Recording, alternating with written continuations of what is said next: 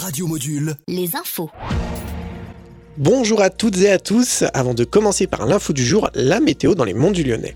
Comme la veille, seul le soleil sera présent avec des températures de saison, comme à la Chapelle-sur-Coise, 16 degrés ou 14 à Chausson. C'est un grand débat en France, certains préférant celle d'hiver, d'autres celle d'été. Comme vous le savez, nous changeons d'heure ce week-end dans la nuit du 26 au dimanche 27 mars, mais la grande question est, dans les monts du Lyonnais, vous êtes plus heure d'hiver ou heure d'été? Oh, heure d'été. Oh, bah, je trouve que c'est plus agréable d'avoir des soirées plus longues.